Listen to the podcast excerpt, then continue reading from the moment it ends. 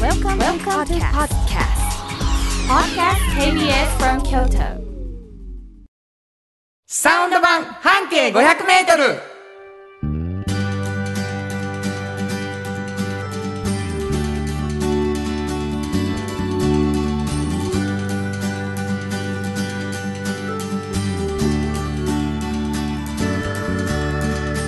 こんにちはフリーマガジン半径 500m 編集長の炎上真子ですサウンドロゴクリエイターの原田博之です1月15日になりました、はいもうね毎回言ってますけど、早本当ですいねもう次のお正月来そうな感じするもん、ねえまあまあそこまでではない けどおだ正けど月すんだ24分の1終わってんねんでうんなんかまあまあそういうことかそういうことなんですよなるほどねほんまにそうかそうやであと早いわ24回でもほんまですう、ね、うん、おめでとう明けましておめでとうになるからな、うんぼっとしてたらもう2022年がいってしまうって本当ですいうねぐらいのスピードではい進んでいくわけでございますけれども、うんうんうんえーサウンド版半径 500m という番組でございます、はいえー、2人でえー喋、ってるわけですけれどもね、えー、炎上さんは、はいえー編集長さんはいでこれあのいろんな本も出されるんですけれども、えー非常にね京都にたくさんあるフリーマガジンの編集長さん、はいたくさん出ているはいよく目にするはいなんていうフリーマガジンかというと、はい半径 500m とそいううですフリーマガジンですこれどんなフリーマガジンこれは、はいあの京都にたくさんあるバス停の中で一つピックアップしまして、はいはいはいまあ、それを中心に半径 500m を、まあ、みんなで歩くんですね。でこの人は、まあ、ちょっと面白いぞと、はいまあ、独特の考え方をうんしているなと、でそういう方を、まあ、取材する、はいで載せるっていうような本なんですけどなかなか変わってる人が多くてはいその変わってる人がなんていうのかな最近ちょっとね私と副編集長が思うのは濃すぎる感じなんですよ。ちょそっちとそっちのさじ加減やけどないやいやいやいやあのねちょうど1月10日後出てるかあおらめでとはい、はいあのちょっと見てほしいと思ってうごすぎんの出てる今回濃すぎる あのー独特、でまあね、うんでまあそれちょっと見てほしいなと思うまあそんなあの本の編集まあ長もしうてまあす、のずっと聞いていただいてるリスナーの方は、うんあなたもねうんって思ってると思うけどね濃すぎることに関してはうね、んルイが友を呼んでるんじゃないかっていう、はいあもうそれ認めるまあまあ ねまあ副編集長もクレさんも含めてかななり濃いしねそうや、はい、まあその熱量というかね、はいあの引き合うものもあるんでしょう、うんすごく面白いうんそのフリーマガジンちょっと読んでるだけでも面白いけど、うん、生の声編集長の声も聞いてみたいなっていうね、うんことになってそれってラジオやんっはいて始まったのがこのサウンド版半径500メそうなんでです、すね、うんでもうあのずいぶん続き続いてますよありがとうごあざりいがます。嬉しいです。嬉しいな、うん濃さができてる出てるかな。出てるといいな、まあそれはもう出し出していくはい方向やからね、はいもう熱量は大丈夫だと思いますよ、はい一生懸命編集長が喋りますからね、はい。でまあ最初その半径 500m を柱に始まったんですけれども、うんもう一冊出されてますよねフリーマガジン、はいそうなんですおっちゃんとおばちゃんはい。これどんなフリーマガジンですかこれもね、うんその濃すぎる人たちの中にね、本当におっちゃんとおばちゃんと呼ばれる年齢の人うん結構多くて、はいで仕事がねもう面白くてたまらないっていうわけですよ。はいはいその年齢になってなるほどなればなるほど、うんでそういうことってまあ若い時ってうん想像つかないでしょ。はいはいそんな世界がやってくるって。そうやなうん特に大人ってね、いろいろ今のうち遊んどきやとかばっかり言う言かわはらるしな、だからそういう、まあ、大人に、うんおっちゃんとおばちゃんにどうやってそこまでなってきたんかってい うのを聞き出そうとはいはいで聞いて、うんどんな風にしたら、うんそんな風になれるのかってないるうほど秘訣をねはいはいあの学生さんとか、うん若い方とかにそれを教えようかなと思っなるて本を作ったのがおっちゃんとおばちゃん。これ結構今日恋っていう言葉ねはい、あのー大事かもね俺は薄くなってないかって自分に問うてみるっていうのはいいかもしれないですね、大人にないっいてと思う、あれあの頃より薄いかもうんまあ、それが大人になるっていうことやっていう世界観も一個あるからさ、うんうんうん別に全否定はせんけれども、うんあれどこか濃いとこは残しときたいぞみたいな気はね、はいやっぱり私たちはしますよね。はいでまあそんな話、えーそのこぼれ話もしていただこうんううんということで、2つ目の柱「おっちゃんとおばちゃん」というフリーマガジンからのはこいぼれ話も用意しています。はいえー私は、さえーサウンドロゴクリエイターということでございまして、うんこの後あの聞いていただくとなんか同じ声の人の歌いっぱい流れるな私です。はい あの各種各種歌ってますからぜひ聴いてほしいと思います、はいえーそんな2人でやっていく番組なんですけれども、う番組では皆さんからメッセージをいただきたいと思っています、はいえーメールを送ってくださいどこに送ればいいですかはい、メールアドレスは五百アットマーク kbs ドット京都、数字で五ゼロゼロアットマーク kbs ドット京都こちらまでお願いします。はい紹介している2つのメ、えーフリーマガジンですねえーメッセージをいただいた方の中から抽選で2名の方にえー差し上げていますそれぞれ1冊ずつ毎週差し上げていますので、えープレゼント希望の方は住所名前忘れずに書いてくださいはい、ということで KBS 京都ラジオからお送りしていきますサウンド版半径 500m 今日も張り切って参りましょう。サウンド版半径五百メートル。この番組は山陽火星、トヨタカローラ京都、東和、大道ドリンコ、ミラノ工務店、サンパック、かわいい、釉薬局、アンバン和衣庵、日清電機の提供で心を込めてお送りします。産業化成は面白いケミカルな分野を超えて常識を覆しながら世界を変えてゆくもっとお真面目に形にする産業化成大道ドリンクはドゥはドゥ塩はコンソールダイナミックドゥドリンクカンパニー心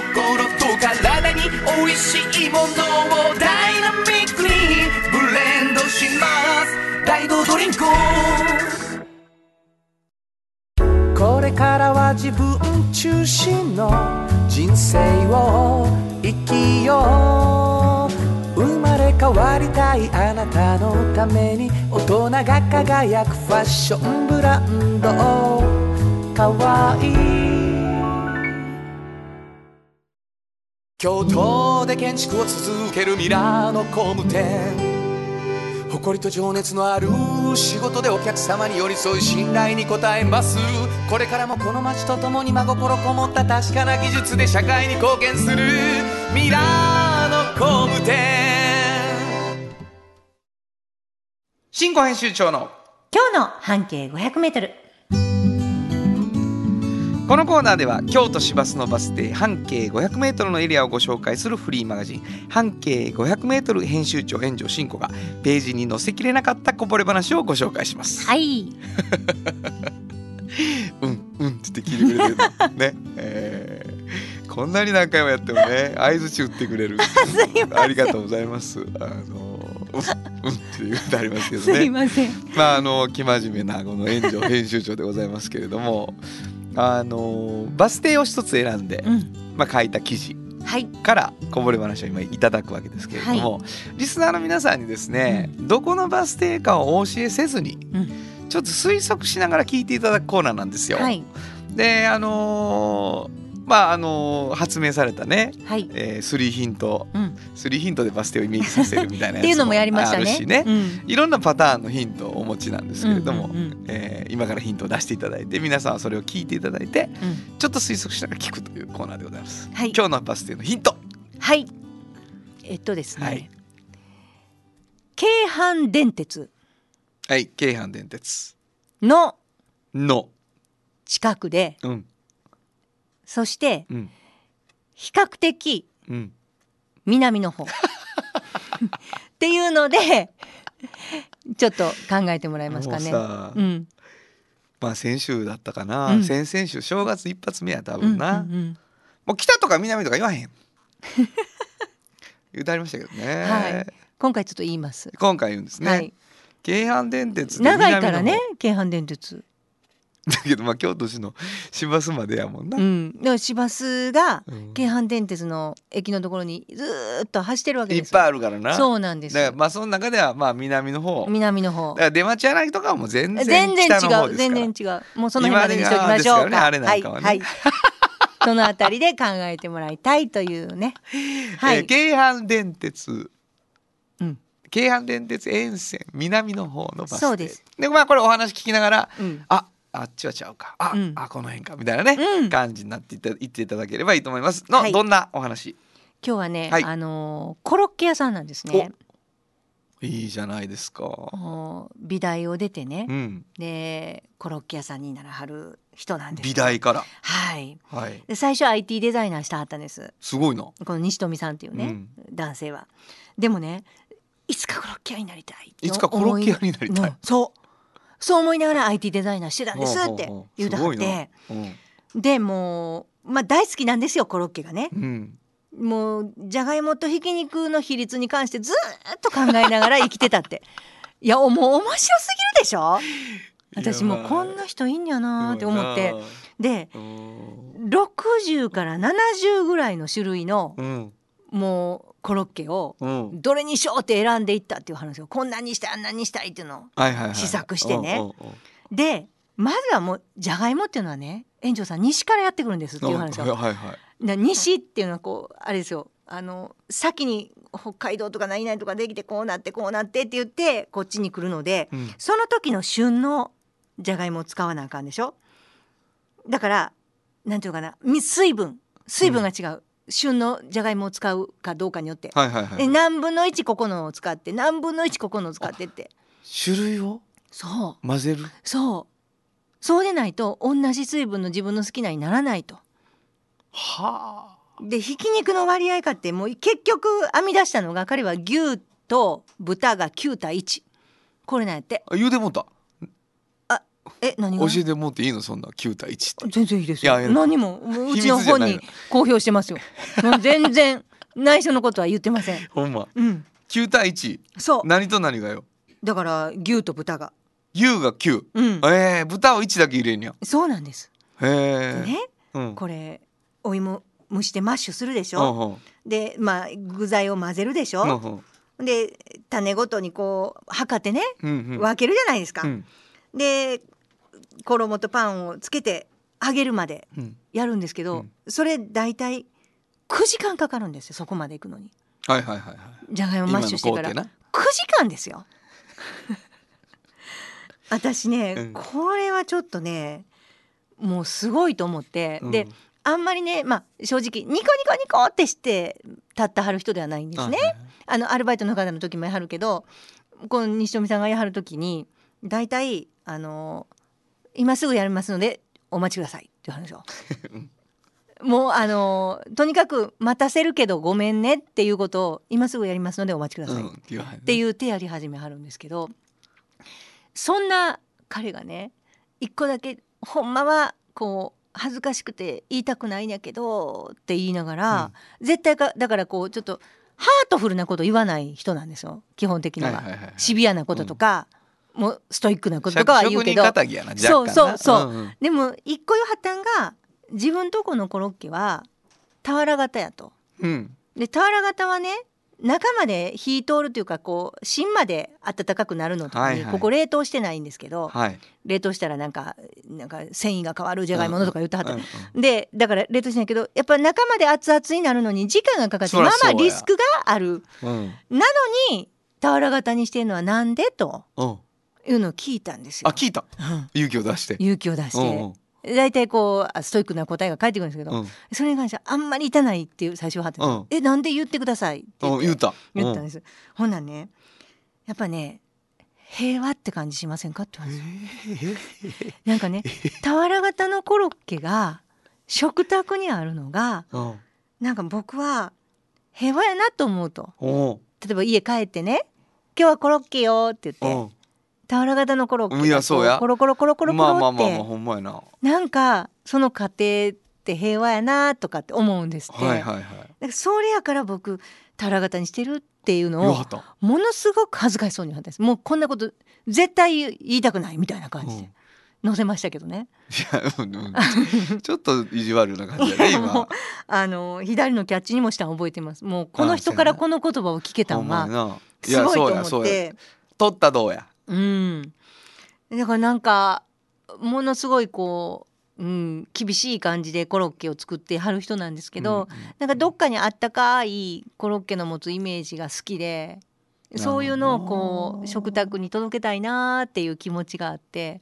まあおしゃれなコロッケ屋さんあそう、うん素敵ですよコロッケって俺こう、まあ、買い食いするっていうかさ、うんうんうん立ち歩きそ食うべそうそうそう歩きするものとしそてうねあの安いやん実は一個の,、そうあやのねコロッケ町のコロッケって、うんうんうんまあ、値段ピンキリやではあるけど、あの高校時代とかでもコンビニでまだあんまなかったしあのコロッはケいはいで肉屋のコロッケを結構あの時間があってちょっと小腹空いた時は食べるっはいていうのをしてたんだけど、うんうんうん小判型っていうかなあの、はいはいありますね俵型じゃない方が絶圧倒的に多いし多いしで冷凍してんのうもんそ多いから今の話聞くともう、リッチとは言わんけど、うんまさかしかしそれが平和っていうニュアンスやっていうのうは驚くでしょ驚きましたなんかねやっぱなんか平和やなってでも言われるとなんかわかる。うんあのなんやろ何がそうさせんやろな一つこう落ち着いた雰囲気あるもんね、俵型コロッケって。そうやねんでやっぱりこうね時間かけて手間暇かけかてけそうやなみたいなとこそれろがも見もえうるちょし直感的に分かるってことなんやろなそうお母さん作ったなとかそうやわどっかで買ってきたなとかいう時にこうちょっと手間暇かかった愛情感ながうんものすごく感じるしせややっつけてへんかな、うん、でコロリンとしたそのねペタンとしてなくてなるコほどロリンとしたあの風合はい、いはいはいあんなんからもそれが見えるからかな。すごいなでもそこがなんかあれやねあのずずーっと職人仇やけど、うん、平和でボーンアーティスト戻るな美大そうのそうやねちょっとそういうところもあ美るね大出身なんやみたいな分かる感じがうんちょっとありましたね。そうやねいやー面白かったな食べたくなるっていう感じでございます、えー聞きますバス停どこですかはい、えー五条京阪前お五条京阪そうなんです意外と南と言いつつそうだから比較的って言いました私そんな技術を上げてうんる、うん結構聞き寝てま逃すしたらあかんやつやんそう比ちゃんと較的やったんそうなんですなるほど聞き直してみてください一回私の言ったことを カセットテープ巻き戻したら、はいはい誰がエアチェックしとんねんそんな、 えー、五条京阪はいわかるなんていうお店西富谷西富屋さん、はいえー行ってみたい、えー、新語編集長の今日の半径 500m 今日は京都市バス五条京阪前停留所の半径 500m からでした FM94.9 メガヘルツ AM 千百四十三キロヘルツで KBS 京都ラジオからお送りしています今日の一曲はいここで今日の一曲なんですけど、はいはいあのーコロッケ話、うんコロッケさんがモノマネしてる人にしようかなと思ってほうほうこれにしてみました千秋直美さん黄昏のビギン本当はここで Just Like 登録の名曲が流れてるんだよ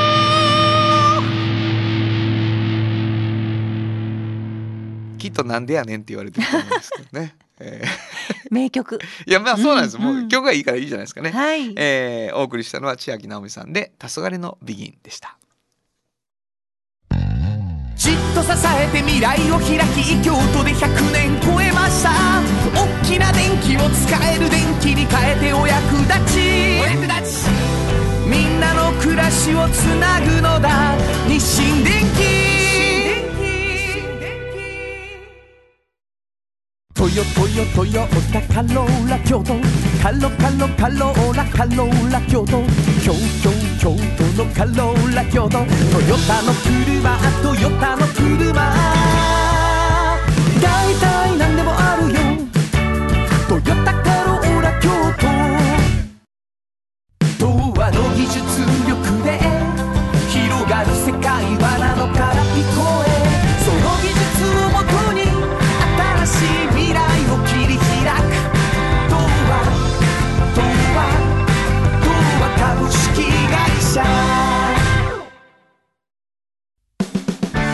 の新習慣フットブルーマーかかとツルツル足裏ふわふわポカポカだ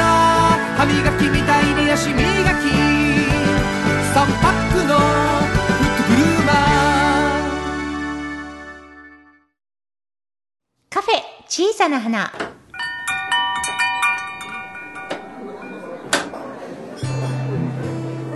この店を切り盛りするのはおしゃべり好きな店主と聞き上手なスタッフの2人だけいつもこの空間にはおしゃべり好きなお客様が絶えることはありませんさてさて今日のお客様からはどんなお話が飛び出すのでしょうかいらっしゃいませまずはお名前を頂戴してもよろしいでしょうかはい、よろしくお願いいたします。三パックの青山と申します。よろしくお願いしますよろしくお願いしますねあのー、空空しいオープニング がもうもう全然カフェ感がもうねあの店員感もないし俺も若干偉そうな感じになってしもてるし本当にね、えーはい3パックはい3パックのみんなちょっとだいぶ覚えてはると思うと思うんですけどね、はいあのーお待ちしておりました、はいあごのざいまーす来ていただきたいと思ってたんですけど実は、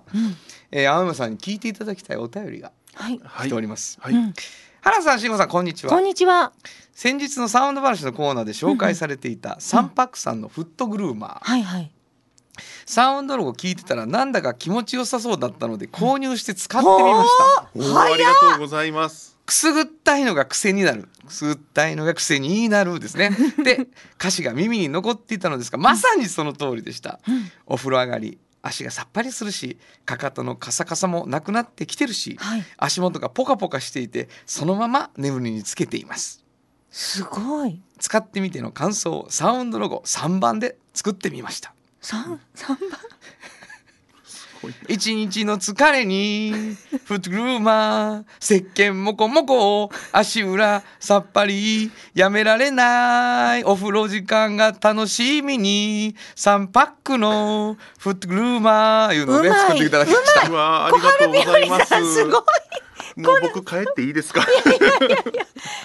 でも小原みおりさんすごいですいやね本当にありがじゃとあうもごうざいやまめす。て3番とか三番俺の仕事がさだから誰でもできる感がもう出ちゃってるわけですよ。いやでもやっぱ最初にあの調子いいのができてるか調ら子いいってか調子いいって。いやでも使っての感想やからそうなんです説得力があるもうね、あの普通にフットグルームの写真送ってき ますから。すごい、初めて見たみたいな。そうそう。ありがたいんですけれどもこれねね。でもほんまに気持ちいいんですよそうなんです。うんちょっとでもそのさ、はい青山はいさんにはい、フットグルーマーについて、改めてはいどういうものなのかっていうのをね説明していただきたいと思います。はい、ありがとうございます。あのフットグルーマーという商品、あの、お風呂ではい足を洗う道具です。はいははいいあの原田さんの歌にも出てきますけども、はいえーなかなかあの足の裏ってあのお風呂の中で洗おうと思うと難しいと思うんですそうですねうんえー片足を上げてふらつくか、はいはいはい。で多分最後の方なんで泡がなくなって、んチそャカチャカってやるっていう形が多いと思うんですが、本当は足の裏って一番こう、ね、あの汚れやすいですし、うんそうですよね傷つきやすいところであのデリケートな部分なのではあるんですけれども、はいそのためにこう床に置いて、うんえーその上からブラシが出てるような形で、うんうんえーそこに石鹸をつけて、えーシャワーで水で濡らして、えー足をゴシゴシとその上から洗ってもらうと、ですんであの椅子に座って足を動かすだけで、えーはいできますので、えー安定した状態で気持ちよくじっくりとそして、えーいいこの時季節でしたらね冷え性うんなんかそうなんもですよすごく良かったり足死とぬほか、ど冷たいからあこれやるといいのんですよ炎上さんいう人が あの家族が足触って鉄かと思ったって言われるそうぐらないんですよ本当にうんあれってもう無機質な感じなんですねそれぐらい冷えるので ちょっとよくない、血がねうんあったかなるでしょあれ。あったかなるポカポカポカポカですね。うんポカポカですねあの最初僕らも気づいてなかったんですけど、うんうんお客様から教えていただいて、うんうんえー冬になったらこれを使ったら冷え性がなくなるとかあ後で分かったんですねでえー一応その後にちゃんと科学的な検証もして本当にそうだっていうことも、うんうんすごいな。いや すなごんいか。あのー使ってるんですけどね。ほんと癖になるありがとうございますんですよう。んうんうんあのしなかった時のなんかこうなんてやってない感がもうだから癖になるってそういうことやからね本当そうですね。できればこう歯ブラシのようにその毎日するのが当たり前になってくれたらいいなっていうのはそう本当ですにねあまりに気持ちよくて全身いけへんやろかといろいろ考えたけどやっぱ足の裏をねあのたっぷりの感じで洗うってわいうかりますなんかリスナーの皆さんね、うん多分こう青山さんと私たちっていつもこういう話してると思われてると思うんですけど、はいはい私はじ初めてぐらいです商品のフッ話トグルーマンの 話を青山さんとしたあの初めて本だと当思いますにあの新鮮青山さんと音楽の話とかしかしな いから、スうやねイーツの話かだから、はいはいあのあそうそうそうですそうやったフットグルーマン緊張しました炎上さんの前と原田さんの前でいやいやいやいや商品の話するんだって商品の話とかあんまりしてくれなたいかだら、ね、はいこれもうあの足しげく来ていただく予定になってますでもうね皆さんもうこう3パックのあのフットグルマの話はそうそう聞けないと思ってくださいこれから以降僕らその話ほとんどしないことになるんです今け日どたっぷり聞いといていただただけね、たただ、はいあのね、えっと、ちょっとすごいごご提案をいただいたんです。あの、聞いてくださってる、なんなんあんたらだけ、うんね足の裏綺麗になったか知らんけ ど、私全然関係ないや、みたいなね。小春よりさんは勝ったか知らんけど、うんうん思っておられると思うんですけど、はい、はいちょっとね、信じられない申し出があったんですよ。はいはい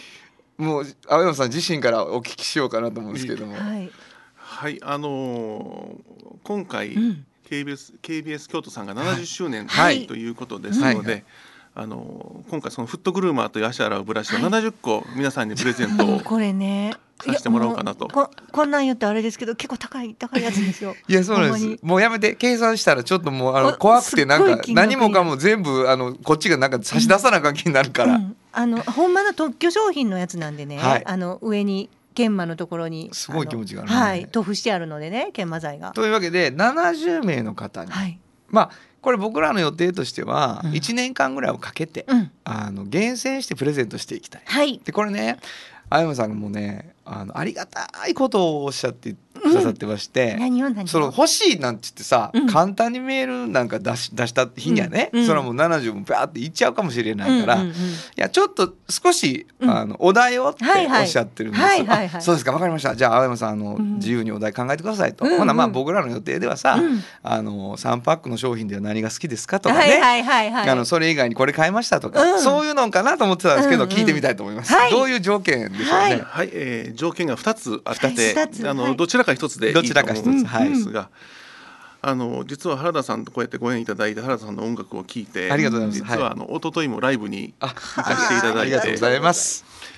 で正直普通にただただ不安になりましてありがとうございあのます愛が久久しぶりにこうこれからどうなっていくんだろうという追っかけたい。あのうるさいよミュージシャンがありがとうございます目の前に出てきてくれてありがとうございますで、えーですんであの原田さんの音楽に対する感想とかはあはあはご意見とあかなるほどいうことをいただいてフットグルーマーが欲しいと書いていただければっなるほどていうものが一つはいこれさっきの小春みのりさんみたいにサウンドロゴについてでも大丈夫はいありがたいですねね原田さんが関わった曲だけどもうこれはねあの僕そんな何にも皆さんあの誤解せんように言うときますと仕込んで ないよ本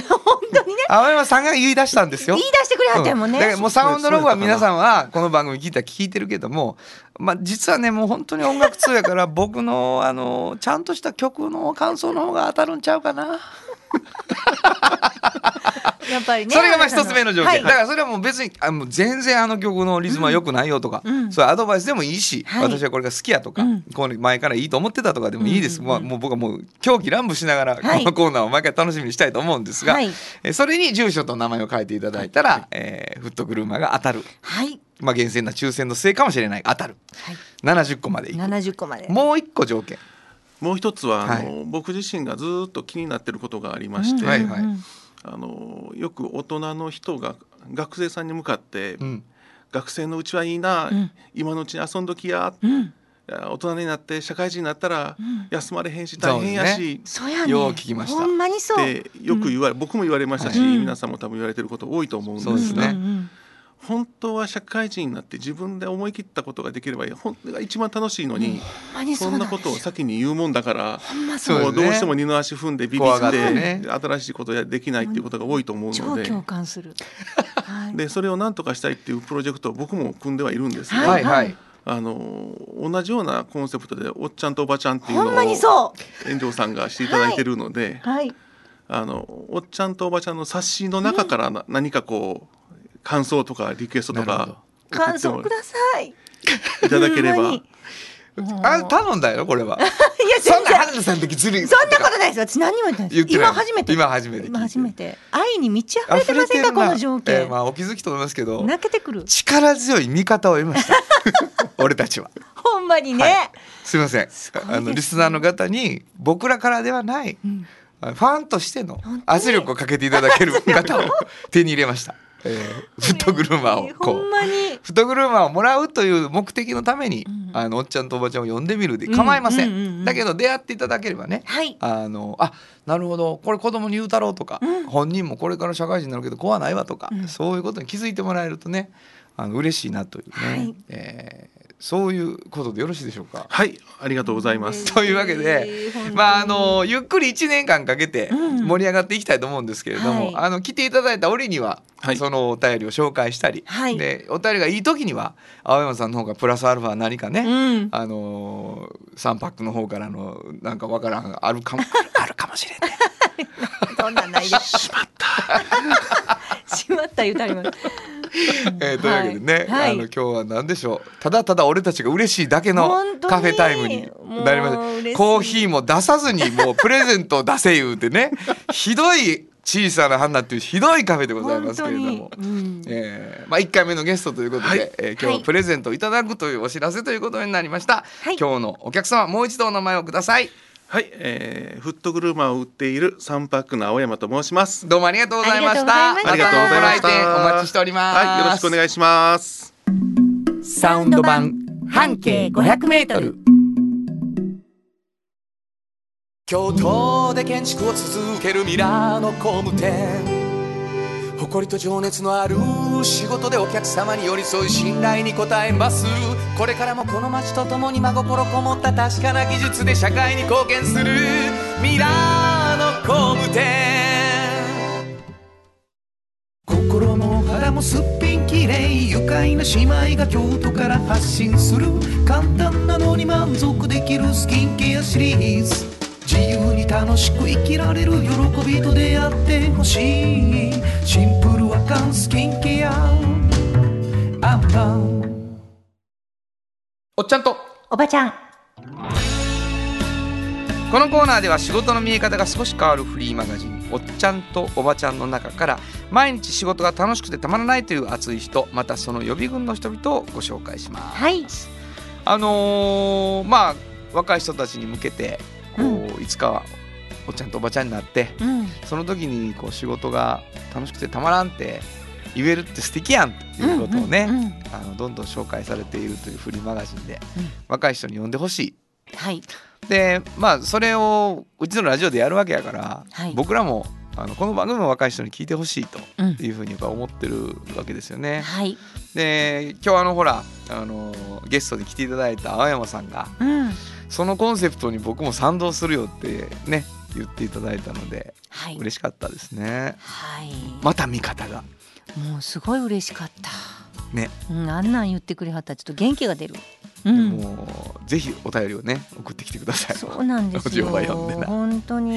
えー、どんな今日はどんな方を紹介してくださいますか。あのね、今日はね、あの、熟成肉っていうのほうを私知らなくて。この方に教えてもらってね、はい。あの加藤健一さんっていう方なんですけれども、まああの熟成肉っていうものを専門的にあの勉強されてお肉屋さんを営んでらっしゃる方なんですけれども、はい。もともとお父さんが花瀬の方で牛飼いをされていて、うんうんうんでご自身もまあそういう形の職に就くんだろうなっていうことだったんですが、はい。彼はあのーまあえっと大学の農学部を出た後に、はい外国に留学したんですようん。コロラド州のね。うん。でそこで修士号を取るんですけどその時に何を勉強してたかっていうとお肉のことをね農学部で勉強するんですよだからねものすごくお肉ってどんなお肉があるんやとか、はいはいはい。でそのお肉の、まあ、味ももちろんそうやし、まあ、どういうふうになって流通してんのかとか、はいはいはいはい。でどこの国ではどういうものがどういう使い方をされてんのかとかもうだから要するにねそのマーケティングのところまで全部はい。っていうのを学校で学ばれて大学でね、うんで海外ってやっぱり例えばオージービーフとかいろんなもんあるじゃないですかアメリカのとか。だからその輸入牛のことも知りたいしで和牛のことも知りたいし、うんうんうん体系的に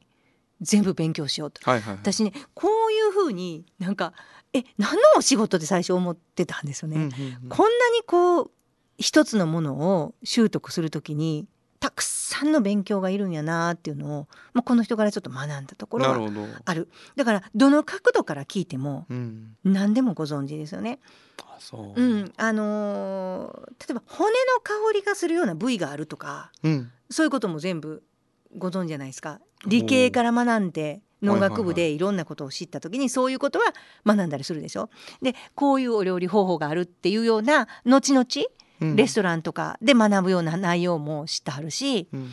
でなんかね今そしたら私たち日本にいて日本のお肉屋さんとしてはどういうことをしてったらいいんやとかはいはいはい。で日本のお肉は何に向いてんやとか、うんうんうんうん。そういうことをもう科学的に勉強してる人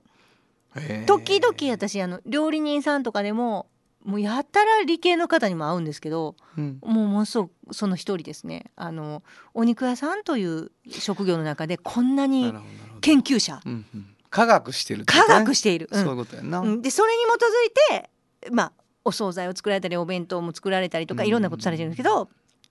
いろんなことをされてる。まあでもそのそういう人がさ、うんそのまあ体系的に学んだ結果うんうさん、うんよし熟成肉やって思わはったわけですよね。うんうん、だから熟成肉っていうのがその熟成させるっていうのが何でもかんでも熟成させるさせるわけではないんですけど自分が日本にいて和牛っていうものに携わりやすくてで和牛をどういうふうにしたら一番おいしいかとかどういうふうにしてどういう部位を売っていくのが一番いいかとか、うんどんなものが今飲食店で求められてるのかとか、家庭で求められてるのとかそういうの全部研究してそういうものがいいと思って今度はその熟成肉というものを勉強しだすはい。っていうことで日々研究はまだされてるんですけどなるほど。でそこから作られるものっていうのを、まあ、健康志向にのっとってへえ。やられてますね。健康だから赤身のお肉をなるほど。どういうふうにして美味しくして食べるかとかあなたタイプじゃないですか。私赤身好きですからね。あらそうそうそうそう油少ない好きですもんね。あそうなんですだから、えっと、それも話したりするじゃないですか、はいはい私が例えばこの加藤さんにそしたら加藤さんの方からいろんなことは提案はしてくれるんですよ何に使うかとか。はいはいはい。なんかね、こういう厳密な人ってあんなんか細かく聞かれるからすごい大変喋っててあ面倒くさい君は自分のことを分かってないなあ。 なんで私そのもそう人の一人やで。本当に、はい。あのー、原さんどんなケーキ好きう言っんうんて、うん、うんって言ってもうなんか軽いこと言ったらもうあ鼻で笑うじゃないです か。あなんかねクリあークリームがはそんなあスポンジはあスポンジがはあ言ってこと恥ずかしいそんなことはな恥ずかしけどなる。そうかな、うまああのそうやねだから細かくあの聞いてくれはるので、はい。その町のおお肉屋さんに行って皆さんもこういろいろね相談するべきだと思うんですよこういう知識の多い人には。なるほどなるほど。ほんで何に使うやとか何が嫌いやとかこんなんを望んでるとかまあ言えば言うほそうやどろなちゃんと教えてくれますかわからるわここは。だって本当にそのあの例えばうん、最後の最後の料理の仕方で柔らかくなったり硬くなったりもするもんねお肉ってそうですよ本だか当らに。ほんまいいお肉買っていいお肉として美味しく食べるためにはい知識が必要やし、はい何の料理するかでいいお肉が変わるっていうことよね。はい、もあうなんかなんていうかなもったいない食べ方なんか絶対したくないしーね。もうしたことあんね ん残念やっ多たそう多そうやわ。残念やったわ勝た勝たないこの肉みたいなたっか高かったのに焼き方間違うとんねんいやダメですねんそういうのは。ダメダメなんかやっぱやっぱちゃんと聞いた方がいいですよ。だそうかやならあのこここは消費者からももちろん好まれるけどプロの料理人がすごいこの加藤さんをこうものいすごくやはせいやろうな、頼ってはるのでう、んわかるうー ん。でまあやっぱほんで知ってる人って説明してくれるやん僕すごい知り合いの焼肉屋が説明してくれんやけど、うんめっちゃ声小さいねんから何それこれさ私はさ私は私はって言うたらな何言ってるか分からへんねんでもなんかものすごい美味しいっていうことを言わはったみたいやってこの塩かけよいしょよいしょもうしこの詩をかける言葉でしかわからへん何の詩をかもわからへんみたいな店もあるけどね、えーしっかり聞き出して美味しく食べていただきたいと思いますけれどもね、はいえーまたお腹が空いてきましたはい本日のおっちゃんとおばちゃんご紹介したのははい、えー、中瀬の加藤健一さんでしたサウンド版半径 500m 今日のもう一曲はい、ここでもう一曲なんですけどね、うんうんあのーコロラド州におられたという話が出たんですけれども、はいはいはいあのーテキサス州にもおられたということでそうですねなんかそ土臭い感じのなんかギタリストいい品かなみたいな感じ思ってたんですけども、はいえースティービー・レイ・ボーンという方がいいかなと思ったんですが、はいえー僕デビッド・ボーイが好きなんですけどね、うん、えー参加している曲がありましたのでこはいれにしました、デビッド・ボーイで「レッツ・ダンス」。本当はここで Just like 登録の名曲が流れてるんだよ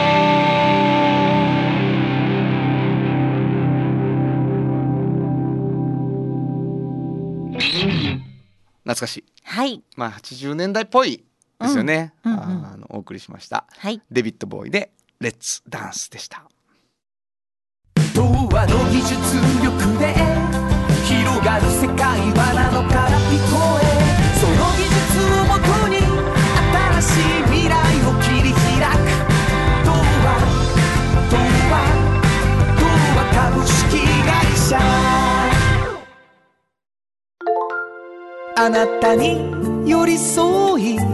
毎日をそっと支える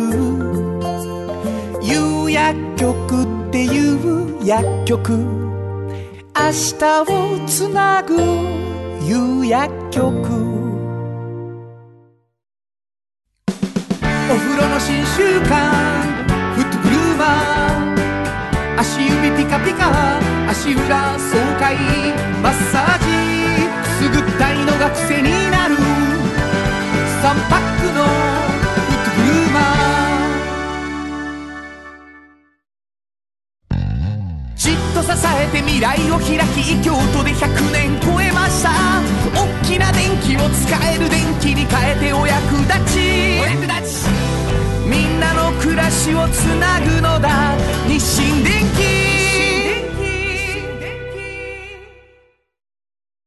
原田博之のサウンド話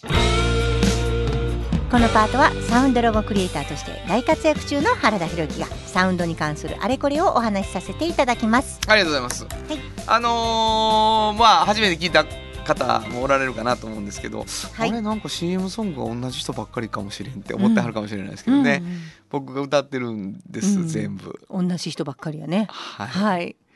違う人に思ってくれてたらいいけどな いやでちょっとこう応援していただいてるスポンサーの皆さんのえ曲をちょっとずつね、はいもう一回あの復習しておこうということで、今日はあの東和さんはいこれはご縁がありましてね、うんあのラジオの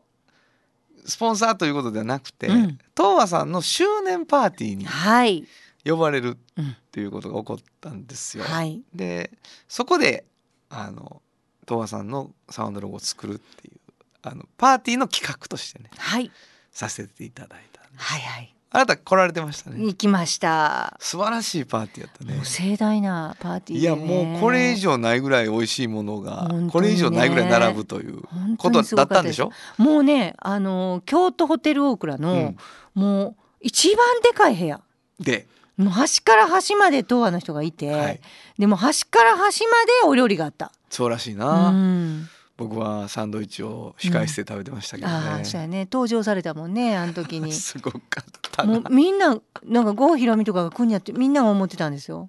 ほんならもう誰やろ誰さやあいよいよご紹介する時間がやってまいりましたろ。みたいなそうみんねキャーってなっててね。ほんでそれではご登場いただきましょう原田博之さんですそうそうおー誰 誰や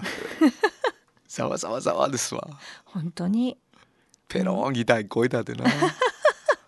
ほんでもうカフェより歌わしてもうてそうそうあ知ってるこの曲ってみんながねギリギリでしょ言うてねギリギリちょっと嬉しいでしょ言いながらね本当にその後とあのねはい作らせていただいたのを歌って、で本当ですもうあの社長さんをはじめうん、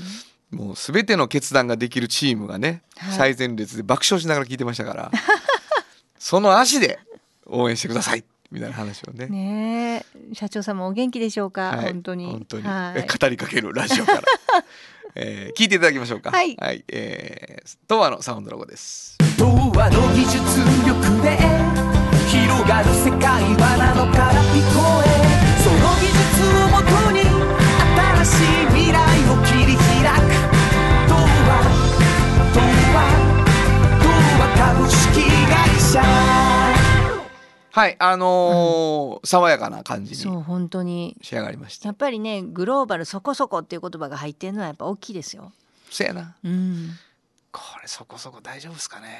おおいいやんと社長が言うっていうそこそこの方が いいとええなリアルや言うたんだリアルやね。ほんまのこと言おう言うてね本当にね、まあ出ますよね、うんサウンドロゴはやっぱ会社のこそうですよう。社風がねうん、一回歌よりでも「ナノからピコ」っていうのがかわいいね。そうやななんのやかろうらっていピうコはもうね。夢中になります本僕当もに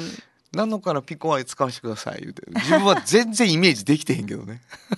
キャッチーですよね「ナノからピ コ」はい、うんえーというわけで今日は東和さんのおーサウンドロゴ以上原田博之のサウンド話でしたサウンド版半径 500mFM94.9 メガヘルツ AM 1 1 4 3キロヘルツで KBS 京都ラジオからお送りしています。あの話この一曲このコーナーは僕たちそれぞれがこれまでの人生で印象に残っているちょっといい話をご紹介するとともにその話にぴったりの一曲をお届けするコーナーです。えーっとまああの12月にライブをお大阪で久しぶりにやりました。で、えースーパーゼリーという、まあ、2人組今2人組になってるんですけど池田愛子っていうパーカッションと原田博之と4人でやったんですけどここ数年、まあ、そのメンバーでですね、えー機会があれば大阪京都それから東京、まあ、行ける時は名古屋っていう感じで、えー年に1回か2回ツアーをしたりするっていうことがあるんですが、えーそのスーパーゼリーのボーカルの久美ちゃんがですね、えー新しいアルバムをお去年の暮れに出されたんですね「まばたき」というアルバムなんですけどミニアルバムででまああの紹介したいなと思いましたで久しぶりに送ってきてもらって聞かせてもらってうわすごい凝ってるなと思って、えーまあなんなんていうかなこうさん小さいアルミニアルバムっていう感じなんですけどねでそのアルバムを聴きながらどれを紹介しようかなみたいなことを去年のその一緒にライブをする前にいろいろ考えてたんですよ。でなんかこうやっぱりレコーディングってこう自分の声をどう処理するかとかそういうことってこうプロデューサーの意向もあるしこうなんていうかなそれぞれが持ってるそそのボーカリスト感みたいなものが反映するのでこう久美ちゃんをどう理解した人とどんなアルバムを作ったかっていうのがすごく面白かったんですね僕が作るならこの声の処理にはしないかもしれないとかっていう処理もあるしあなるほどっていうこともあるしっていう感じなんですけどそういう気持ちで聞いてたのがライブを一緒になった後に聞くとですねものすごく入ってくる音楽が入ってくるって気づいたんですよ。ああそうかってなんかやっぱアルバムっていうものってこう理解するのって結構難しくってライブってすごいストレートにその人が分かるんやなでその人をちゃんと確認してから聞くとやっぱりその人しっかりそこに入ってんやなっていうふうに思いました、えーそのライブの中で、えー、久美ちゃんが何回私たちはご飯を食べるんだろうみたいな話をしてたんですけど、えーその曲が印象に残ったので今日は、えーそのミニアルバムからこの曲を送りたいと思います長尾久美ご飯昨日の明日ご飯を食べる君と二人で並んで食べるよ悔しい夜もおかしな朝も「ふたりは並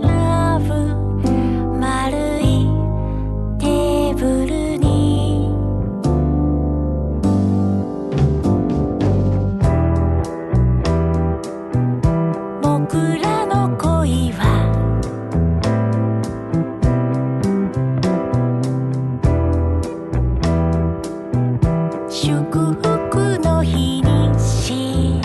た」「今日はいい天気」「いなくなるまで一緒にいよう」「たまに手をつなごう」いなくなっても一緒にいよう夢は君の味君と二人でご飯を食べる命が二つ風に乗って遊んてる今日も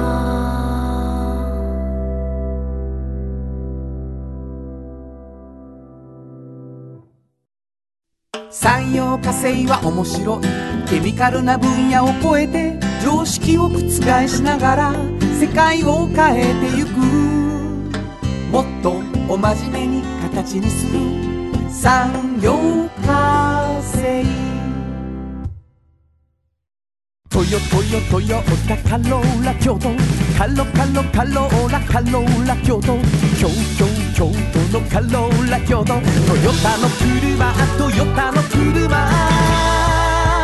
だいたいなんでもあるよトヨタカローラ京都大道ドリンクはドゥはドゥ塩はコンソーダイナミックドゥドリンクカンパニー心と体に美味しいものをダイナミックにブレンドします大道ドリンク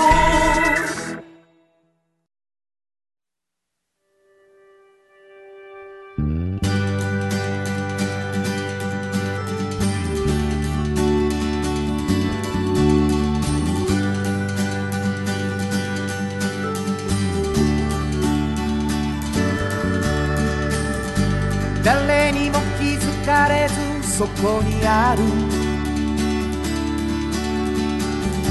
素敵なこだわりと哲学を